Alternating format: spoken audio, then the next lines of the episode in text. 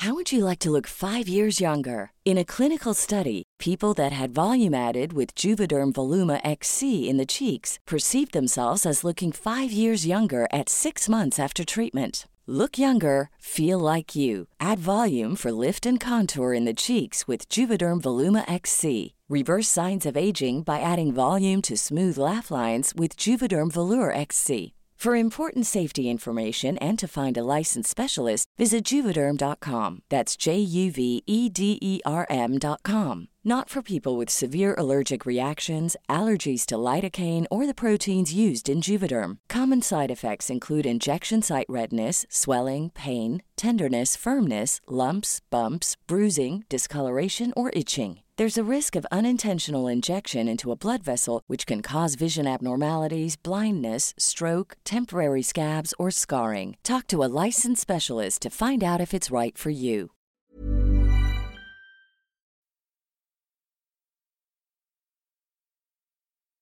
El día de hoy, y a petición popular, volveré a retomar el tema de los nahuales. Ya en un anterior podcast hablé sobre lo que significa el tema del nahualismo en México, cómo se llega a este proceso y cómo surgen innumerables leyendas alrededor de esta figura fantástica y presente en el folclore de nuestro país y más allá de las fronteras. En otras latitudes estos personajes son conocidos con otros nombres, aunque en esencia son lo mismo, personas que se pueden transmutar en un animal a voluntad. Con esto nos damos cuenta o una idea de cómo ciertos miembros de culturas antiguas dominaban su lado animal y tenían una relación cercana con las bestias que los rodeaban, para obtener de estos la sabiduría y sus talentos animales, para entrar en contacto con la naturaleza que los rodeaba. Sin embargo, y como sucede en muchos casos, el espíritu humano puede llegar a ser corrupto y malvado, egoísta y ambicioso de tal manera que muchas de estas conductas malsanas se ven reflejadas en las acciones ruines y fuera de cualquier moral del llamado Nahual, desprendiéndose relatos e historias que son del gusto de muchos oyentes y aficionados al tema del horror, los cuales se inclinan por el lado fantástico y horripilante del llamado Nahual. Aunque estas historias distan mucho de lo que en esencia son y cómo operan las personas que logran alcanzar el nahualismo, a través de los años. Ciertamente, el nahualismo dista mucho del concepto que tenemos de acuerdo a una corriente fantástica que rodea a este ser, mitos, leyendas e historias basadas en encuentros reales. Son muchas veces escuchadas o leídas sin saber realmente si son verdaderas. Los brujos nahuales existen desde la época prehispánica, fueron conocidos como los nahuali, una élite de personas dedicadas al chamanismo que habían alcanzado la facultad de transformarse a voluntad en un animal, aunque ha habido un amplio debate en la finalidad y los alcances de hacer esta transformación, hay opiniones encontradas en que todo depende de la propia moral y maldad del ejecutante. Algunos pensaban que todo era producto de los hechizos, los brujos buenos que hacían todo tipo de conjuros para sanar y ayudar a las personas por medio de su nahualismo. Había, en cambio, otros que eran maléficos y azotaban con pestilencias las vidas de las personas, con daños, encantamientos y locura, que es lo que producían estos brujos. Este concepto, muy conocido en nuestro país en comunidades rurales, nos habla que algunos de los mencionados brujos tienen la capacidad de convertirse en uno o varios animales para ocultarse o espiar a las personas a las que iban a perjudicar. Se pensaba que los habitantes de las comunidades estaban ante el constante peligro de ser atacado o encontrarse de cara con estos seres que buscaban dañarlos. Esta creencia surge desde la época de la colonia y permanece en la actualidad, con muchas variantes y leyendas alrededor de esta figura a veces ciertas y a veces producto de la imaginación de las personas que ven al nahual como un integrante más del bestiario mexicano. De tal suerte que aún en la actualidad distintos grupos indígenas creen en la existencia de los nahuales, que se convierten durante la noche, mediante magia negra y hechicería en diversos animales, con el único fin de dañar a la gente. Estos seres se les atribuye la capacidad de recorrer grandes distancias y ejercer acciones que como humanos no pueden hacer. Robo de animales, acechos, daño físico y espionaje es el común en estas acciones. Sin importar obtener beneficios a costa de perjudicar al prójimo, también es posible que podamos encontrar historias de cómo estos seres eh, a veces entran en peleas con otros nahuales para defender sus territorios, quitar alguna brujería o unirse para cometer atropellos. Se cree que si un nahual es dañado mientras está convertido en animal, cuando recupere su forma humana, mostrará los daños y las heridas ocasionadas al animal nahual revelando así su identidad. En el folclore popular se cree que la transformación se puede llevar a cabo de diversas maneras. Brincar en cruz en un fogón mientras se recitan oraciones corruptas, entrar en un sueño profundo mientras se coloca una piel de animal encima, untarse hierbas mágicas, ceniza o revolcarse en la tierra, son algunos de estos métodos conocidos del llamado nahual. Desde luego, no cualquiera puede alcanzar esta habilidad, además de poseer las cualidades innatas se deben de practicar los conocimientos mágicos necesarios para lograrlo. En este podcast no quisiera hablar mucho sobre conceptos y creencias tradicionales. Iré directamente a la historia relacionada y el siguiente relato de Nahuales me lo compartió amablemente un lector hace tiempo. Este hombre al que llamaré Samuel era habitante de un pequeño poblado del estado de Guerrero, hombre de familia con dos hijos y una esposa, se dedicaba a las labores del campo, de oficio albañil, y entre la precaria situación que se vivía en el país, vio la oportunidad de irse para los Estados Unidos a buscar el sueño americano en compañía de otros hombres que como él tenían familias y mucha necesidad. Así que juntó un dinero y se fue para Sonora donde contactaría a un familiar que lo llevaría con un pollero confiable que conocía la ruta migrante a través del desierto de Sonora hasta Arizona. Después de muchos días de éxodo por varios estados de México hacia el punto de reunión, ahí Samuel vio a su familiar y salieron muy temprano para por fin llegar a un poblado donde los estaba esperando el pollero y otras personas que también cruzarían la frontera. Eran varias personas que llegaron de diferentes puntos del país y Centroamérica.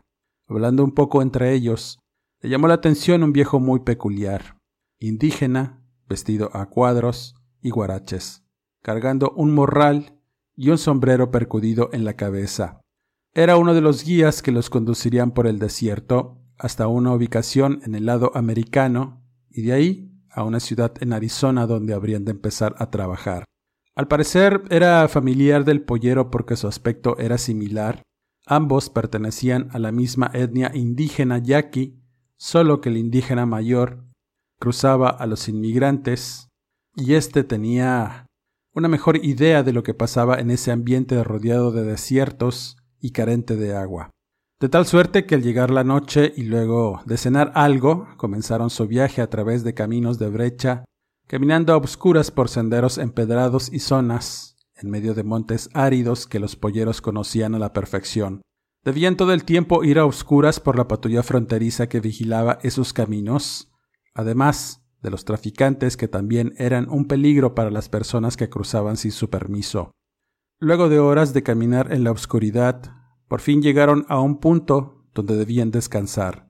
Faltaba poco para el amanecer y ese tramo era lo verdaderamente difícil, porque lo harían a plena luz del día y con el sol abrasante sobre sus cabezas. No podían llevar grandes cantidades de agua ni equipajes y solo la comida necesaria. Todos tenían la ilusión de llegar, Samuel contaba que además de los hombres y mujeres, había familias y menores de edad en el grupo. Iban tres infantes, todos acompañando a sus madres, y aunque era una imprudencia hacerlo, varios se aventuraban arriesgándolo todo. Era regresar o quedarse en el camino. Una verdadera imprudencia por parte de los padres en busca de una vida mejor, pero con un alto costo. Ya estaban ahí, y era lo que realmente mortificaba. El hombre pensaba en muchas cosas, en lo que dejó en su pueblo, sentado debajo de un guayacán y con sus pies llenos de tierra. Todo aquello perdió sentido al arriesgar su vida para cuidarse a sí mismo, y en eso pensaba en tanto esperaba el amanecer. Ahí tampoco se podía dormir con tranquilidad. La oscuridad y los animales del desierto merodeaban a las personas todo el tiempo. Por la mañana estuvieron en un punto esperando a que pasara la patrulla y poder seguir adelante. Les faltaban unos días de camino si no tenían ningún percance. A pesar de ser una ruta larga y llena de inconvenientes, era la más segura para no ser detenido. El pollero decía que la patrulla casi no vigilaba esas zonas. Los inmigrantes iban a descubrir por qué a medida que avanzaban en el inclemente sol. Al iniciar la larga caminata, algunas personas ya estaban agotadas, pero no podían quedarse en medio de la nada, y habían avanzado un tramo cuando notaron que uno de los inmigrantes no estaba en el grupo. El pollero pensó que quizá en la noche se regresó sobre sus pasos, lo cual resultaba peligroso porque no había caminos que seguir, y era perderse y morir. Sin detenerse a buscarlo, decidieron seguir caminando varios kilómetros, hasta que cansados y sedientos, decidieron parar a dormir debajo de unos árboles de mezquite, en donde aguardaron a que el sol se ocultara y llegara la noche para poder continuar. Todos iban preparados para por lo menos caminar cuatro días en esas condiciones. Algunos no previnieron esto y se estaban quedando sin agua y sin comida. Ahí, cada gota era valiosa por lo que compartir los víveres y el agua con los demás era ponerse en riesgo. Samuel revelaba que caminar por el desierto en la noche es una de las peores experiencias que pudo haber pasado durante toda su vida. El estar rodeado de sonidos extraños y a veces de un silencio incómodo que erizaba la piel, era lo que más le inquietaba, además de la oscuridad. Una oscuridad que era imposible o en la que nunca se había adentrado. No podían ver más allá de la extensión de sus brazos, guiándose únicamente por la tenue luz que llevaba el pollero para ir recorriendo el camino, además de un cielo estrellado carente de luna. Todos caminaban detrás del guía y al frente iba el indio yaqui, algunos idearon amarrarse una soga para no perderse, pero otros difícilmente podían seguirle el paso a los guías. Sería la medianoche cuando se detuvieron por el agotamiento. El yaqui era el único que se veía entero, advirtiéndole al pollero que él quería seguir caminando un poco más adentro en caminos que ya conocía para ir marcando la ruta, a lo que el hombre no tuvo ningún problema en dejarlo ir, además de ser un buen rastreador, era un hombre del desierto y lo conocía muy bien. Mientras dormían, un grito de auxilio alertó a todos despertándolos inmediatamente. Una de las migrantes lloraba desconsolada porque su hijo no estaba a su lado. Alguien se lo había llevado o se había perdido. De inmediato, todos intentaron calmar a la mujer que lloraba angustiada por la pérdida de su hijo. Los demás guardaron a los otros menores en tanto otro grupo comenzó a buscar en los alrededores, siendo casi imposible por la oscuridad. A pesar de gritarle al menor desaparecido, parecía que los gritos se ahogaban en el silente desierto sin ser escuchados. Dieron varias vueltas sin poder hallar al hijo de la mujer de tan solo diez años. Había mantenido buen paso y se había dormido por un lado de su madre, la cual al despertar para hacer una necesidad, no lo vio a su lado y al buscarlo gritarle sin que éste respondiera. Fue lo que realmente le alertó pensando que algo malo le había pasado. Al encontrar uno de sus zapatos por un lado de donde dormía, fue cuando pidió ayuda a gritos. Al llegar los primeros destellos del día, algunos dormían, pero la señora desconsolada continuaba llorosa buscando en los alrededores, sin querer alejarse tanto de los demás. Todos la ayudaron, pero no encontraron rastros del menor, únicamente huellas de coyote entre otros animales que merodeaban en ese sitio. Samuel pensaba que uno de estos animales se había llevado al menor sin que se dieran cuenta, pero era improbable porque no hubo gritos o algo que hiciera ruido. La mujer afligida no quiso continuar. Quería quedarse en ese lugar para esperar a que su hijo regresara, porque tenía la idea de que lo iba a hacer y temía que no la encontrara. Tanto el pollero como los demás pensaron que era una mala idea quedarse ahí, pero ante la insistencia de la mujer, decidieron continuar dejándola a su suerte en medio de aquel desierto y bajo un mezquite. Ryan Reynolds here from Mint Mobile. With the price of just about everything going up during inflation, we thought we'd bring our prices down. So to help us, we brought in a reverse auctioneer, which is apparently a thing. Mint Mobile unlimited premium wireless. Ready to get 30, 30, bit to get 30, bit to get 20, 20, 20, bit to get 20, 20, bit to get 15, 15, 15, 15 just 15 bucks a month. So, Give it a try at mintmobile.com/switch. slash $45 upfront for three months plus taxes and fees. Promo for new customers for limited time. Unlimited more than 40 gigabytes per month. Slows. Full terms at mintmobile.com. Hey, folks, I'm Mark Marin from the WTF Podcast, and this episode is brought to you by Kleenex Ultra Soft Tissues, your ally to help tackle your allergy symptoms this season. I love the change of seasons, but nobody loves pollen and all those other things floating in the air that make you sneeze during this nice weather. Kleenex Ultra Soft Tissues are hypoallergenic and allergist approved, so fight back against watery eyes and runny noses without worrying about irritating your skin. For this allergy season, grab Kleenex and face allergies head on. Era verdaderamente un infierno caminar por ese desierto. Los rayos del sol hacen que solo veas destellos a tu alrededor, guiándote por los pasos de los demás o por el sonido de las llaves del pollero que cada vez se alejaba más del grupo. A veces encontraban algunas formaciones rocosas en donde podían descansar y refrescarse un poco del calor abrasador del desierto. Además, debían lidiar con la fauna de la zona, y no era extraño que encontraran víboras de cascabel enroscadas cerca de donde descansaban, aunque muchas veces no las podían ver, sí las podían escuchar, y era verdaderamente angustiante porque no sabían por dónde iba a llegar la mordida. Si eras mordido o picado por algún alacrán, hasta ahí llegaba tu recorrido. Ibas a quedarte atrás sufriendo la peor de las muertes, y es que en ese trayecto a veces encontraban restos mortales de otras personas que no pudieran superar la travesía. A veces veían a lo lejos sopilotes volar en formación alrededor de algo, y el Jackie comentaba que quizá era algún cuerpo de migrante que iban a devorar. El pollero de igual forma comentaba, a modo de burla, que había mucha gente que desaparecía en el lugar sin dejar rastro. Decía que ese lugar te comía de innumerables maneras. Además de los animales que viven ahí, decía que había otros seres extraños que de pronto surgían de las arenas e iban cazando a la gente que caminaba sin parar a través del desierto. El yaqui entonces se refirió a muchas leyendas que circulaban entre migrantes, en las que hablaban de bestias humanoides que andaban libremente por ahí.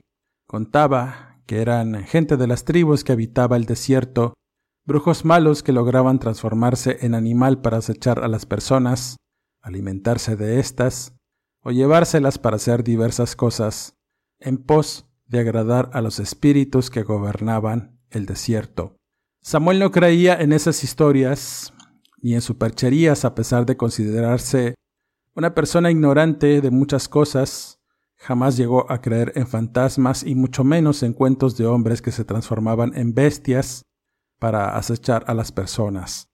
Pero recordó la desaparición del hijo de la mujer y empezó a cuestionarse un poco aquellas leyendas que el Jackie contaba con mucha serenidad. Además, todavía estaba el primer migrante que desapareció y no dudaba que tuviera alguna conexión, pero de por sí ya estaban sumergidos en muchos problemas, el creer en esas historias no lo hacía mejor.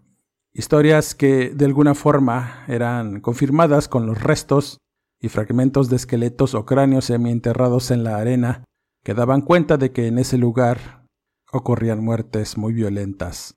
Era cierto, como decía el yaqui, el desierto cobra sus cuotas, si lo llegas a superar te espera la prosperidad, pero la mayoría no lo logra, comentaba el indígena. El agua para algunos ya se había terminado y aún faltaban días por recorrer. El pollero comentaba que había un lugar rocoso en donde resguardaban bidones con agua que muchas veces eran la salvación de algunas personas que no podían conservar cuatro litros del vital líquido que generalmente llevaba cada migrante. Así que debían llegar a este lugar si querían sobrevivir. Algunos compartían el agua, pero otros resguardaban para sí mismos y no sucumbir. Al caer la noche y verse rodeados nuevamente por la oscuridad, escuchaban a su alrededor aullidos y gruñidos de animales que los acechaban.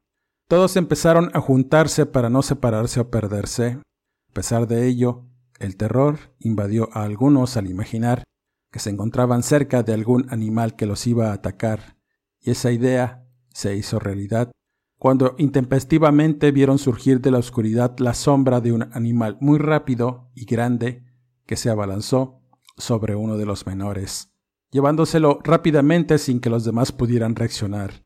Solo sus gritos asustados y dolientes se podían escuchar en medio del caos. Los gritos de auxilio alertaron a todos en tanto el pollero iluminaba con la lámpara el lugar de donde provenían estos gritos. Con espanto, vieron cómo el menor manoteaba con desesperación mientras aquel animal se lo llevaba a la oscuridad del desierto. Los padres inmediatamente corrieron tras él sin importarles nada más. Los demás, por inercia y con un sentido de ayuda, incluyendo a Samuel, quisieron ir tras ellos, pero el Jackie les gritó que no lo hicieran. Esa gente ya estaba perdida y los demás lo estarían si se adentraban en ese lugar a riesgo de perderse y perder la vida, así que debían continuar. Varios se quedaron con la intención y la desesperación de no poder ayudar a aquella familia, a los cuales escuchaban gritar desesperados. Los lamentos y los gritos de ayuda, no solo del menor, sino de los padres que parecían no encontrar a su hijo, poco a poco se fueron apagando por la distancia. Al poco rato solamente quedó el silencio abrumador del lugar y luego un aullido de dolor seguido de gruñidos rompió el silencio y después nada. Oscuridad y miedo quedó en el ambiente. Ante aquel panorama, el yaqui siguió su marcha diciéndole a los demás que continuaran y que era muy peligroso quedarse en ese lugar. Además, aquello ya había comido y podían lograr llegar a su destino en menos de dos días si continuaban con el paso que llevaban. Esos comentarios resultaron incómodos, grotescos y deshumanizados, pero ya nada importaba. Lo único que deseaba la mayoría era salir de aquel infernal desierto para poder llegar con vida a su destino y el anhelado sueño americano. Llegó la mañana, mientras seguían avanzando y el sol se iba colocando en lo alto, con alegría, vieron una formación rocosa que hacía sombra. El pollero indicó que era el lugar donde resguardaban los bidones con agua, deseando que estuvieran ahí. Con paso firme llegaron a este lugar. Con decepción, notaron que no había ni una gota de agua, solo tierra, alimañas y algo macabro que despedía un olor desagradable. Al mirar mejor vieron que eran restos de algún desafortunado. No terminaron de ver el impresionante hallazgo cuando uno de los migrantes miró con desdén que la ropa que vestía el cadáver era la de la mujer que se quedó en principio a esperar a que su hijo regresara. Ahora solo eran huesos y despojos aún frescos que descansaban encima de una piedra. En este punto el horror se apoderó de todos. Nunca imaginaron que eso les fuera a pasar en el trayecto. No tenían explicaciones, todos pensaban cosas absurdas. El yaqui estaba muy sereno y comentó que había sido lo que habita en el desierto. Samuel lo encaró preguntándole a qué se refería con la bestia o lo que fuera. El indígena simplemente comentó que había cosas que las personas como él no podían entender en su ignorancia. A pesar de todo, aún tenían posibilidades de salir de ahí con vida, si es que este engendro iba solo, pero si se acompañaba de otros más, era posible que nadie saliera con vida de ahí. Contó que esos acechadores ya habían perdido la humanidad desde hacía mucho tiempo. Eran gente que habían dominado el control de las bestias que podían convertirse en lo que quisieran. Puma, serpiente, coyote, arena o lo que fuera que los ayudara a merodear en el desierto. Los migrantes que tenían la mala suerte de caminar en sus dominios tenían o corrían la mala suerte de ser devorados por estos seres que ya no tenían alma humana. Buscaban personas como alimento o como carroña para atraer a otras bestias de las cuales podían alimentarse. Esta historia horrible puso los pelos de punta a todos, no dando crédito a lo que escuchaban.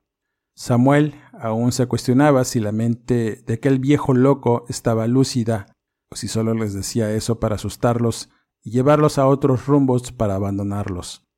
La tortuosa travesía aún no terminaba.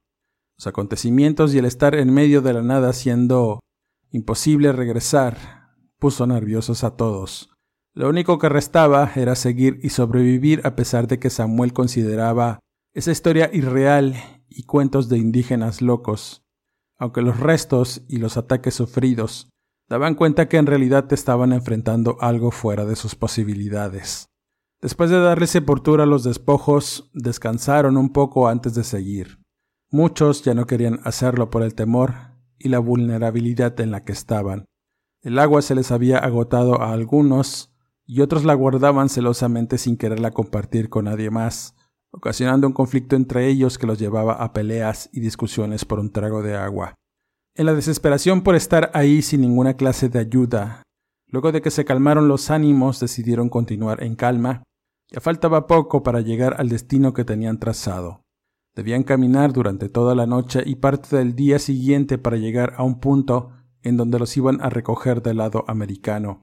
Aún tenían que sortear varias inclemencias y aquello que los estaba acechando. El pavor se iba apoderando de todos a cada paso que daban, decidiendo amarrarse unos con otros para estar lo más cerca posible y evitar ser atacados. Cuidando sus pasos y los sonidos de los cuadrúpedos que parecían rodearlos, no cesaron durante un buen rato, colocando a todos con ansiedad y temor. Samuel por un momento llegó a pensar que nunca saldría de ahí con vida. Pensaba en su familia y los hijos que había dejado, y su mujer, prometiendo que si lograba salir de ese infierno, trabajaría muy duro para llevarlos con él, cualquiera que fuera su destino. Lo único que debía hacer era sobrevivir. El único menor que quedaba iba en medio del grupo. El padre de la criatura iba agarrándolo de la ropa sin querer soltarlo durante todo el trayecto. Pasada la medianoche, decidieron parar y dormir un poco antes de continuar. El frío era inclemente para unos y empezaba a arreciar aún más calando hasta los huesos. Por esa razón se juntaron todos para calentarse entre sí antes de poder continuar. El cansancio, la sed y el hambre hicieron que todos se quedaran profundamente dormidos, olvidándose de su entorno sin preocuparse por nada más. A cierta hora de la madrugada, el grupo sintió un jalón despertándolos inmediatamente. Uno de los caminantes había sido atacado, jalando a las demás con la cuerda, pero fue tan fuerte el tirón que terminó rompiéndose. Esta vez no era un menor, era una persona adulta y que todo el tiempo estuvo rezagada, quizá el miembro más débil del grupo. El caos y la confusión hizo a todos gritar asustados. Ese temor y las situaciones que estuvieron enfrentando durante los días que estuvieron muriendo por el desierto, sus pensamientos el poco razonamiento que aún les quedaba, los hizo querer escapar asustados corriendo para todos lados, separándose y deshaciendo el grupo que de alguna forma los tenía seguros. Samuel, de igual forma, hizo lo propio, corriendo desesperado sin rumbo para intentar ocultarse detrás de un árbol o roca. No le importaba si la patrulla fronteriza los encontraba. De hecho, era lo que deseaba en ese momento con todas sus fuerzas. Encendió una brillante lámpara de mano que llevaba y corrió entre los matorrales, escuchando los gritos de todos, y en tanto iluminaba, se quedó estático detrás de un mezquite, gritándoles a los demás que se resguardaran donde estaba él. Un par de personas llegaron, pero los demás simplemente corrieron desapareciendo en la oscuridad. Tanto Samuel como los otros se quedaron en total silencio, escuchando ruidos y algo romperse detrás de ellos.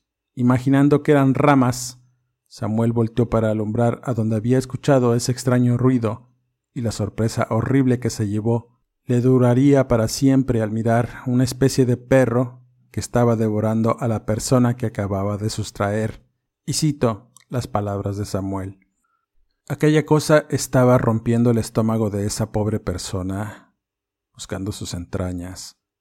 Ya había dado cuenta de su rostro. Ese sonido de algo quebrarse fueron los huesos del cráneo crujir bajo sus fauces. Ese animal era muy extraño. Parecía un cuadrúpedo de extremidades muy largas. Andaba en cuatro patas, pero daba la impresión que de pronto se pararía en sus extremidades traseras. No tenía mucho pelo en aquella piel que parecía como la de un cerdo, con pelos pardos por aquí y por allá. Tenía los ojos parecidos a los de una persona que miraban con bastante furia. En aquellos dedos alargados coronaban unas largas uñas amarillentas con las cuales afanosamente hurgaba en el estómago del cadáver de aquella persona. Uno de los que estaba conmigo, al mirar la horripilante escena, huyó despavorido y aquella bestia simplemente volteó a mirar la luz temblorosa de la lámpara, revelándome un rostro animalesco con un hocico no muy alargado, humanoide, con rasgos animales parecidos a los de un perro. Samuel reveló que se quedó petrificado, escuchando y mirando cómo aquella cosa se alimentaba de los restos de la persona, y luego lo único que pudieron hacer fue retirarse lentamente sin dejar de alumbrar aquella bestia, y una vez que se sintieron lejos, corrieron por sus vidas aunque sin saber realmente a dónde se dirigían. Su única idea era alejarse de aquella horrible presencia. Agotados, Tuvieron que detenerse y esperaron hasta que vieron los primeros destellos del día. Estaban en medio de la nada, solamente quedaban ellos dos en el grupo, y decidieron continuar, esperando ser encontrados por la patrulla fronteriza o ver algún poblado. Era casi mediodía y estaban resignados a morir, cuando la suerte les sonrió al ver a lo lejos una pequeña casa de palos que se levantaba en medio del desierto habían llegado al punto en donde los iban a recoger para llevarlos a Tucson. Al llegar al sitio vieron a un par de personas que no eran de su grupo. Dentro estaba el pollero y el indio yaqui sentados cómodamente y bebiendo agua. Lo único que les dijeron fue que se sirvieran porque en algunos minutos pasarían por ellos. En un estado casi catatónico, bebieron y comieron con desesperación mientras el yaqui hablaba con ellos sin poder entender realmente qué era lo que decía el viejo. No quisieron preguntar más acerca de la situación. Se imaginaban que aquellas personas que habían quedado en el camino se habían perdido para siempre. Al poco rato llegó un vehículo desvencijado, conducido por un migrante mexicano, que subió a las personas a la batea de la pick-up y tomaron camino entre el desierto hasta llegar a una carretera. El indio yaqui y el pollero se quedaron en aquella casucha antes de despedirse de las personas. Samuel, algo temeroso, preguntó al viejo qué era eso que los había atacado. El indígena sonrió acomodando su sombrero y muy sereno le dijo Muchacho, eso que se tragó a las personas fueron nahuales del desierto. Ustedes, ustedes tuvieron mucha suerte. Samuel no preguntó nada más. Después de llegar a Tucson comenzó su sueño americano. Con el paso de los años pudo regresar por su familia a México y se la llevó a vivir con él a los Estados Unidos. Durante muchos años vivió con la zozobra de no saber qué pasó con aquellos migrantes que lo acompañaban, que fueron sucumbiendo ante un poder desconocido, agradeciendo todos los días por haber sobrevivido y recordando esta historia como una amarga experiencia que le enseñó muchas cosas sobre todo el saber que en ese lugar infernal que cobra las vidas de muchas personas es habitado por bestias inimaginables, capaces de infringir mucho dolor y tormentos a los migrantes que cruzan el desierto y que tienen la mala suerte de entrar en sus dominios. Algunos no sobreviven y los que lo hacen viven para contar estas historias de horror. Con esta historia cierro este podcast agradeciendo como siempre el que me hayas escuchado. No olvides suscribirte al canal y activar las alertas. Si te gustan las historias narradas de un servidor, busca en las listas de reproducción del canal donde encontrarás una sección dedicada a ello. Si prefieres leer acerca de esta y otras historias, búscame en redes sociales como Eduardo Liñán, escritor de horror. Regálame tu pulgar arriba y recomiéndame. Sin más que agregar, me despido y quedo de todos ustedes Hasta el siguiente podcast.